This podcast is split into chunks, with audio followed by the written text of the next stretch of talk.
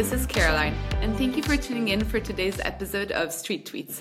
If we could ask you for one favor uh, to support us today, uh, please follow us on your favorite podcast platform or on social media, whether it's YouTube, Instagram, LinkedIn, or TikTok. Exactly. So thanks a lot for tuning into this episode. What you can expect for today is that in the catch up, I will be talking about my plans for the summer and how to scale unicorn, and Caroline will talk about her latest takes on the Oddity IPO. In a deep dive, we will talk with uh, co-founder and CIO Gautier Rousseau from Amundsen, which is an institutional investor. We will talk about the investor's point of view on IPOs and sustainability. So stay tuned.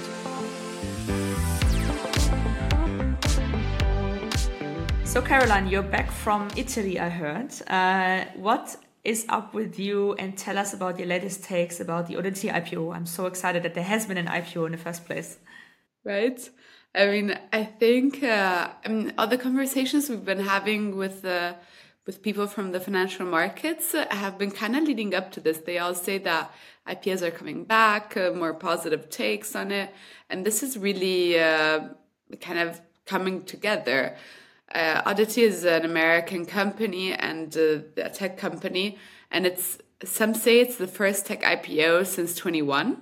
Uh, so big, big deal. Uh, the the results were great, 40% up from the IPO price. We haven't seen this in, wow. in a while. and also the people who subscribed to this IPO were were the good profiles. There was the long onlys, the mutuals kind of like your pillars to a usual IPO that you haven't seen on the market for some time. So I'd say that we're going in the right direction, one might say. Yeah, it's good to see that. And I mean, also, as we heard in one of the previous episodes, right, from with Goldman Sachs, mm-hmm. they said that first tech, tech will open up in the US and then it will come to Europe. So I think this gives us all hope that, you know, we'll see much more in the future. Exactly. I mean, our, our guest from Goldman Sachs even posted an article on LinkedIn the other day exactly on this, like IPOs are coming back, etc., etc. So not bad. And then, I mean, yesterday I got a very nice email from uh, one of our podcast supporters, uh, Natalie from Baader Bank. They're hosting their yearly invest investment conference in Munich. Mm, um, mm, so one, yeah. I hope to be able to join, but that, that seems like a nice occasion. I might also be there, in fact. Uh, maybe we'll see each other there. Maybe, actually, maybe in fact we should take our microphones and we're just going to interview some people. I mean, why not, right? So whoever's listening, fun. who's at the Baader conference, if if this will happen, we'll let you know. But uh, that could be an idea. Super cool. I mean, the, the list of like interesting events these days is just endless. Uh, another another event that came that I came across was the U.S. German Futurist Forum, and this is a a joint uh, event between the German Foreign Ministry and the US Department of State. And it takes place every, like, now it's the second year that it happens. Apparently, Angela Merkel was involved in the creation of it. And it was meant to take place in September in Washington, but it was unfortunately, like, delayed until 24. And this year, I mean, you're gonna love the theme. It was about sustainability, building a global green future together. But I mean, so don't you want to go as well? yeah, I mean, I, I, it sounds super interesting, but I think I, you know, you always need to find your niche and focus on on certain things. And for now, I focus on different topics. So um, I guess that's why I have not heard about this this festival or this uh, conference, but uh, sounds definitely interesting and definitely an important topic to tackle. Mm.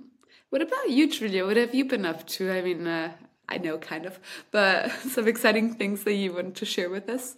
Yeah, exactly. I mean, you might have seen it on my LinkedIn as well. Um, it was actually, in fact, my first opening bell. So, an opening bell is like a ceremony or like an event, a PR event that you can arrange with certain stock exchanges. And in this case, it was the Frankfurt Stock Exchange, the German, uh, the German Börse, Deutsche Börse, um, where we were celebrating Marley Spoon's relisting to um, the German market. So they're relisted from the Australian market via a SPAC structure, the 468 structure or the 468 SPAC uh, 2 to be very specific. And um, yeah, it was really cool to do that because I've previously also um, helped that's funds uh, first SPAC to kind of get started with their IR work um, in Germany, which was Tonies. So doing uh, having being involved in like a second one was was I was super grateful for that experience and having to organize my first IPO bell or my first opening bell was also super exciting. Uh, meeting all of the people on the ground, a lot of known faces, some new faces that I've met as well. Um, and it was so interesting to see also how it actually works. Like I've been involved in some live TV interviews, how to arrange them, what to watch out for, and actually to see live on screen like how how it's actually looking like in the TV, and then you see you know the moderator interviewing uh, the CEO of the company. So that was also super interesting. Uh, so definitely a new experience. And otherwise, for the summer, I um, will take some more time to actually work on unicorn structures, as I did also last time already. I'm viewing an office space next week. Um, I'm hiring currently people, including an IRO, so someone who will actually manage client relationships. So if anyone is listening and is curious about working for an upcoming agency and consultancy in investor relations space, uh, please reach out. I'm looking for someone who is really kind of uh, yeah working next and alongside me on client projects and uh, yeah ideally an experienced IRO. So yeah, that's up with me. A lot of things. I can highly advise uh, anyone to work with Julia. It was a great experience. Thanks.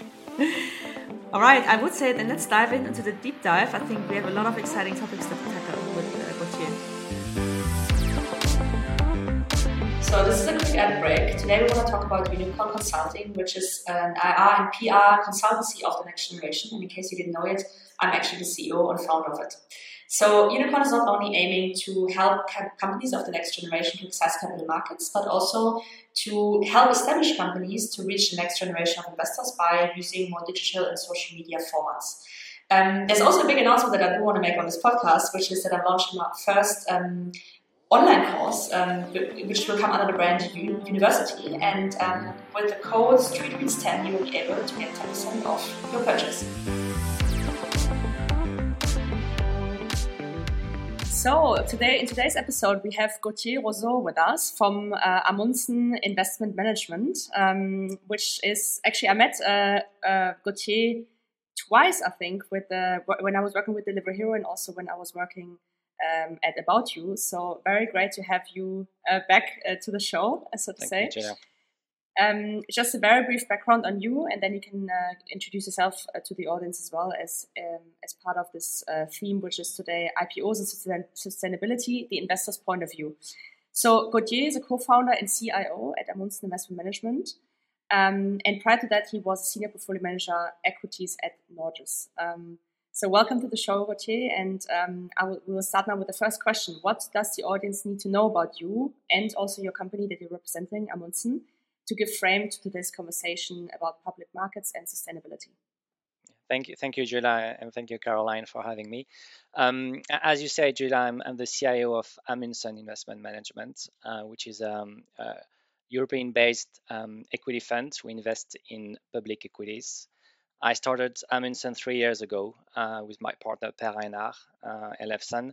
Before that, both of us were at um, the Norwegian Oil Fund I've been working there for over 10 years um, as a portfolio manager investing in global equities. Uh, we have set up Amundsen with offices in, in Paris and, um, and Oslo. And uh, the expertise of Amundsen, if you want, is to uh, invest in uh, capital market transactions. Uh, so, in the context of IPOs, capital raise, uh, sell down by minority shareholders. So, we, we engage a lot with companies considering coming to the market. Uh, we invest across all sectors um, and, and, as I said, globally. When it comes to sustainability, we don't uh, market sustainable funds, but we take ESG considerations very seriously in our research uh, investment process. And as I said, because we engage a lot with companies when they come to the market, we often have very intense uh, ESG discussions and considerations uh, with those companies at the time of the capital market event. So it's very important to our investment philosophy. It's very interesting. Uh, I mean, I always bother Julia about this topic. It's uh, it's been one of my uh, my interests in the last couple of years. So really happy to have this conversation with you and learn more about it. Maybe would you like to give our listeners uh, uh, some more info about Amundsen and uh, what's the firm's investment policy and values? from my understanding, this is quite a core also to to your choices when you when you go about yeah, I mean, as I said, it's um, I think it's part of our value. And again, given where we've been from before setting up Amundsen, spending 10 years at the Norwegian Fund, you, you who I think is one of the best in class when it comes to um, you mm-hmm. know ESG and, and, sustainability. We we de facto um, learn to include those consideration in investment process without being an ESG fund specifically, as I said. So it's something we we took part in our risk assessment more than anything else, right? Um, and and that's that what we have today. This is how we implement those considerations. I think the philosophy again around sustainability and ESG for us at Amundsen is um, that I was I was always a bit surprised that a lot of funds put forward ESG, but at the end of the day, a lot of those public funds will be buying and selling shares in the market without mm. really having a direct impact, if you want, because at the end of the day, you're just exchanging paper, right? But what we liked about our um, positioning at Amundsen is because we engage with companies in the context of IPOs or capital market transaction, you actually uh, have you know somehow an impact because you can share that feedback which matters at this point in time for the company uh, so we think actually it's it's you know a bit more impactful, um, and and again that's that's why we're pushing forward. But again, we're not making you know ESG recommendations, and we don't market uh, ESG funds. Got it. That's a perfect transition to our next question, actually. Um, so, what would you say is driving the importance of sustainability within investment decisions, specifically in the as part of the IPO? So, maybe you can give some context to our audience, um, specifically for IPO uh, companies. Yeah, no, I mean, you know, sustainability. I think you know it's it's um, important to our investment process, and it's always been there. As I said, I think it's getting more and more important. Um, we we invest for the long term, and I think um, companies coming to the market um, they, they need to um, to show they have those practices in place uh, if they want to be successful uh, long term. Mm-hmm com- company and and i think this is regardless of you know regulation in, in the world but you have to think about the um, quality of your business model uh, and how sustainable it is right? And and that's in context of ipos obviously but not only. But um, I, I, think in terms of the um, the ipo process um, it's, it's becoming more and more an important topic uh, for sure. The challenge to be fair is that um, IPOs are already quite challenging to execute um, more and more because mm-hmm. the world is investors are being a bit more passive, although the active investors really um, start to be, you know, kind of a, a very scarce uh, community. Um, and and what we saw in, in IPOs, not only is a chance to do you IPOs in normal times and, and gather interest from public investors, but now if on top of that there's ESG considerations, then your actual audience is is is quite limited, right? Um, mm-hmm. Because there, there is a you need to rely on, on on good ESG disclosure. ESG information is not always you know there, right? So I, I think it's the ESG consideration for IPOs will be more and more important because if you want to be able to IPO, you need to engage the broader audience by definition of investors, and that means there is no way, but you will have to, um, you know, be uh, very strong on this disclosure from an ESG perspective. Otherwise, you're going to lose and miss on a lot of investors, right? Mm-hmm. Um, so it, it will be more important. I think you know some depends on the region, but Europe obviously I think is leading the way and and I can see that investors are more sensitive to those topics in Europe, but also because the end consumers, right? Uh, you and I are probably a bit more sensitive. If you think about it, um, companies, um, you know, us as consumers, we're also the savers putting our money at work, uh, and and this is mm-hmm. where the money and the inflows are coming right from. And, and I think this is why us as investors and savers, we expect more ESG investment with sustainability impact. Uh, but as consumers as well, we expect companies also to, to deliver on those topics, right? So, you know, for sure, it's getting more and more important. Absolutely. I'm, I, I see it on the day to day, like, like I think a few years ago, when we would try to engage with investors on ESG topics, they would uh, be listening, but uh, not particularly active in the conversation. But yeah, you can tell that this is changing. But in general, how do you think that this topic will evolve over time? I mean, you have the two sides. You have, as you said, disclosure with the new directives from Europe coming in. The companies um, don't really have a choice. You really have to get step up to to the new expectations, and that's I mean, that's pretty huge. Like, uh, I'm currently like working on that topic now, and it's going to be something to tackle. But on the other side, like the investors also, as you say, like have to get more engaged and get more interested and learn more about it, integrate it in their investment process and their risk assessments. So, what's what do you expect it to look like in the next couple of years?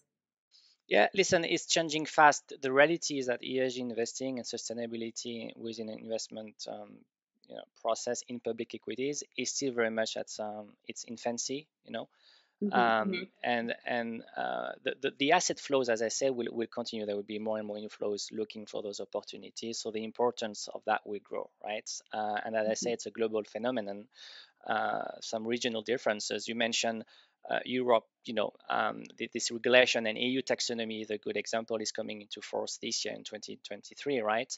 Um, and, and, there's a need of that, obviously, to define what is sustainable, right? Uh, but but I believe that um, uh, th- this definition will evolve, um, and everyone is basically free as well to define what they think is is having a positive impact or not, right? At the end of the day, it's like your cost of capital as an investor is is is very much different for for everyone right so mm-hmm. it's not like there's a perfect valuation It really depends on your opportunity cost i think it would be the same uh, for esg it's it's going to be relative definition uh, but the overall conscientiousness and, and and the need to offer some sort of uh, well-defined um, investment proposition um, I think that need will will just increase, right? Uh, what consumers want will evolve, uh, but that would push obviously um, the, the, the need uh, to, to have um, better defined investment process, better defined risk process, risk assessment, uh, complying with everyone own ESG and sustainability definition, right? Yeah, absolutely. No, it's very interesting to hear that from an investor point of view. Um, you said at the beginning that you are specifically focusing on um, new listings, so IPOs essentially. And we always try to give our audience a bit of practical tips uh, at hand. So maybe you can give some, um, yeah, some insights into what do you expect to see from a company when you take an investment decision as part of an IPO process, generally speaking, but also specifically with regards to uh, sustainability and ESG. Are there is there like a checklist that you're running through, or how do you go about what you want to see in order to take an investment decision? Yeah. No, listen, that's a good question. I mean, you know, ideally, I think, um, you know, us as investors uh, would like to see um, from from IPOs candidate the same type of disclosure than you will see um, you will get from existing listed companies from uh, the ESG perspective, environmental, social, and, and, and governance, right? Mm-hmm. Um, the, the exact you know checklist or data points, to be fair, I mean, it really depends sector by sector, um, activity by activity. Um, so, so this materiality matrix will really much diff- different differentiate from from every businesses right so usually what we do um, we you know when we see um, uh, private companies considering potentially um, uh, a listing uh, we, are going to check for information already available. I mean, uh, very few companies issue their sustainability report before IPO, but we see a trend of that happening more and more. So to be fair, mm-hmm. um, you know that that's something that can be done and, and that we, we, we, we track and, and we're looking for. But otherwise you're always going to be looking at who are the best in class uh, peer in a specific sector. What are they're reporting? Um, how are they committing to their sustainability policies? How they differentiate themselves and we're going to evaluate these private companies considering an ipo vis-a-vis some of those best best in class in their industries right um, so, so I think that's something we're doing. That's something those companies can also think about and, and do, evaluating themselves versus some of the best in class um, out there, right? I think um, the, the, the, trend hopefully is is is um, is actually improving and helping those companies because we see more and more of those um, you know ESG ratings or uh, you know sustainability uh, uh, ratings uh, based on, as I said, uh, pre-IPO reports, and that's that's something we see more and more. Uh, also, the, mm-hmm. the brokers, um, the banks, and the sales side now start to integrate in their pre-IPO research um, you know, proper good ESG research as well. Uh, so that's something which is also, um, you know, I, I think um, good and, and helping those companies to think about it, right?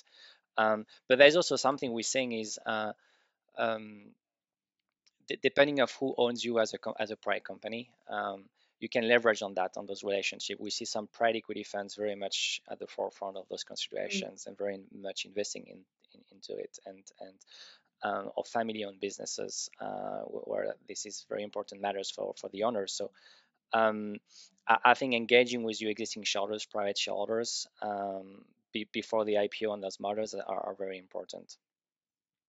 Mm. Yeah, absolutely. They, to an extent, they're even uh, supporting you in this in this process. They'll give you advice. They have tools that they can share with their with their their invested companies. They they can really play an important role. If, no, um, they can, and and um, again, we see that uh, today. It's very different. Um, um stage and level of maturity about those considerations for those private companies, depending again uh, of, of your current owners and how important it is for them. Uh, but but again, no checklist. It's just really case by case. Um, yeah. Maybe maybe I can pick your brain a bit more. Like something that I'm I'm a bit curious about. Um, I mean, if you break down the E, the S, and the G, like when you frame it in, okay, like you're the investor, you're looking at what can make your company more future proof. That's uh, that's a bit what you're looking at uh, in this process. Do you do you give a certain importance to one of the letters more than the other? Uh, or is there something that you find i mean we've noticed for example governance growing of importance but i don't know what's your take? No i mean uh, to be fair it's uh, again it will depend but the governance has i think been there for a long time um, at least in the mm-hmm. context of ipos because governance is always key in an ipo discussion who are your current owners, how is your board, um, how independent is your board, uh, uh, how are you incentivized? All those always been very traditional questions in the context of IPOs, which you know tend to be well covered um, because always been a point of focus as you change your ownership model. Uh, governance change with it, right? Uh, I think S been a bit more of, of, of, a new thing, and and here the level of disclosure and it is not the same. Really depends again of the business activity and the type of industry you operate in. I mean, some sectors is very important and uh, underappreciated. In some sectors, it's not that relevant. To be fair, I mean, are you labor intensive?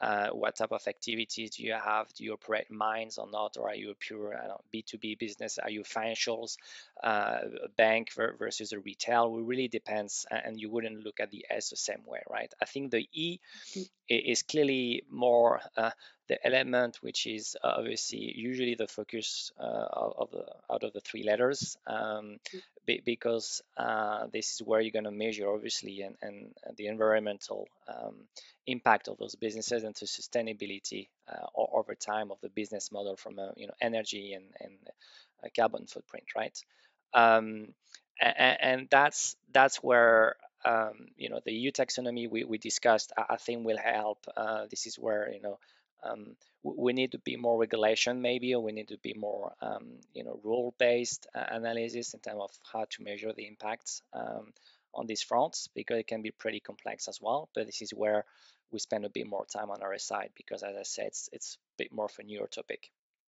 Mm-hmm. yeah absolutely. It's uh, it's more measurable measurable it's more tangible. Uh, it's gonna be i think one thing that i think will be tricky going forward it's this balance between you know, with all the new regulations and then all the new disclosures that are going to become requirements for the companies. So, on one side, also an additional burden, then it will lose focus to the strategic side. Like, what are you really trying to achieve uh, on top of disclosing? I, I totally agree. Uh, but, but, you know, I, I think it's and there's already a lot of, especially uh, for you know public companies, a lot of additional disclosure and requirements coming on top of, of, of everything else, right? But I, I would guess at the end of the day, this is those are very important questions for you you own um, the, the on business model and sustainability of your business model, right? When you look at your consumers, where you know what, what consumers eventually want, right? And I don't, I, I, think you have to address that point. What obviously us as investors, we provide more the the, the financing part of the equation, how, how to fund this business, right? Uh, and and that's very important, right? Obviously, because um, you know you, you, need a viable product, uh, but but you need a viable balance sheet and a way to to to, to fund your product and your growth, right? And and it's true that um, it's it's it's cumbersome, but at the same time, it's gonna help you as well to fund to fundraise and, and put potentially even at the lower, lower cost of capital, or with a bit more duration of capital, or quality of capital. So at the end of the day, it's probably very important anyway to, to the business in the first place. Yeah, absolutely. Um, let's maybe talk a little bit more about your ESG policy as a fund um, and how this is driving your investment decision at the end of the day. Is this actually also being a deal breaker if certain criteria of your investment um, decision or your investment policy are not met? Could this be a deal breaker for you to invest or not?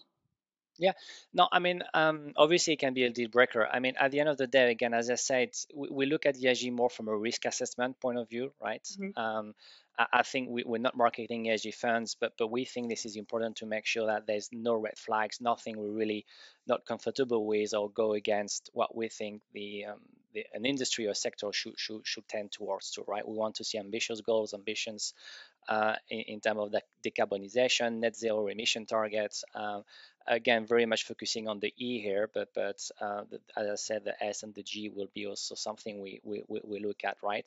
Um, so so for us, it's because we invest in the long term. It's very important that that th- those things are um, you know ticked as part of the uh, risk assessment uh, initially. If there's a lack of information. Um, you know, I don't think it will be a, a deal breaker, um, but we will again engage with the company to give that feedback mm-hmm. and try to make sure they can uh, you know match best in class uh, competitors and peers in terms of disclosure and quality of information we'll follow up with a with a company on that right um, so we give that direct feedback to the management that's really part of our process where we evaluate the quality of the disclosure the level of ambitions they have in the targets um, and, and, we try to communicate to the management um, what, what we, we will expect. Uh, in terms of deal breaks, you know, there's some sectors we, we don't invest in. I mean, for example, we follow the list of uh, exclusions set by Norges Bank. Um, so that there will be some very specific type of activity where we don't want to invest. Uh, we, we, see the risk too too high, or we think those are wrong wrong businesses, right? Um, mm-hmm. But but but but otherwise, we, we try to have more of um, a product productive and proactive and positive approach where we try just to give more feedback and and help the companies being better to be to be honest that's also what i kind of experienced on the IR side. If there was some lack or some gaps right um, usually investors would engage but they would also say this is something you need to look at for us to continue to be able to invest and hold that position. Um, i've seen that in the past actually. Yeah i mean you know yesterday again i think uh, this company was raising funds. Uh, you know, they're asking us to, to be part of this capital raise. It's you know energy transition related company. They really invest in energy transition. But you know, and then then we had a discussion on the governance side. You know, the board was not totally independent. Someone of the board, part of the board was actually a very close related you know part partner to the founder, right? And, and we like the case a lot, but we think as you're getting more institutional, you're raising funds, you're going to the market, you need to be a bit more uh, independent, obviously, and have this institutional uh, profile, right? And uh, I can think as well a real estate company which we're looking to IPO, and you know, you would think real estate, you know, shouldn't be a red flag, but again, I think this company was really much lacking in terms of their, you know, targets and ambitions for um, you know, uh, decarbonization and how they're building and developing their, their portfolio. Um, and, we thought that they could do much better. And and um, you know, we, we're engaging at this point, and, and we're helping them to. Uh, you know, rethink uh, about their commitments uh, because we think this is how they can maximize the audience of investors participating around this uh, capital market transactions. That's really, I mean, it's uh, I find it like the good way to go about it because at the same time, as you say, you you're driving a positive change and you're you're not excluding positive developments in the future that that could happen. And when you look at this positive disclosure, even B Corps or good ESG ratings, uh, do you say? I mean, I've seen research about this that seems to prove that there is a correlation that this positive information on sustainability from your point of view, from your day to day activity, has it really had a direct effect on cost of capital and uh, enable better deals for historical share- shareholders? Yeah, listen, that's a really good question. And and to be fair, I this question on cost of capital, ideally you will you have will have some proper research to back this up. So I, I'm not gonna pretend he has or he doesn't. And I think that was always put um, put forward as an argument uh, from some of those ESG funds saying, you know, if, if if a company is really best in class, eventually people want to own it and cost of capital will come down. And I think I understand their argument. Um, but but when it comes to the transaction itself, at the time of the company coming to the market, doing an IPO or raising funds, right? Um, here, obviously, it, it, will have an impact. Uh, m- maybe not so much on on the valuation, the price the market want to pay at this point in time, um, but but um, you know it's it's gonna have more impact on the again the audience and the crowds that, that can participate by just you know not not losing on these these uh, investors who cannot participate for obvious reasons. Uh, I think investors in time of transaction, you know, the price would be driven by quality of the business and and uh, you know how, much upside they see in the long term, right? Um, but but eh, the um, and the ESG funds, as I said, don't really participate in IPOs, right? Uh, so I don't mm-hmm. think you will have them um, giving you that higher price potentially.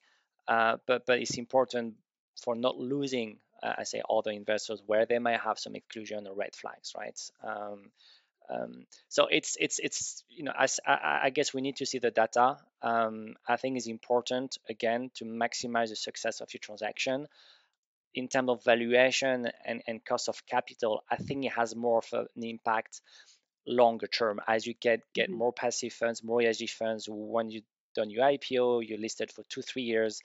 Then if you if you if you match those, you know, you mentioned B Corp and ESG ratings, then obviously you have this you know passive money coming over time and and that, that's for sure is going to help you but around the transaction it's um, i don't think it's critical yet.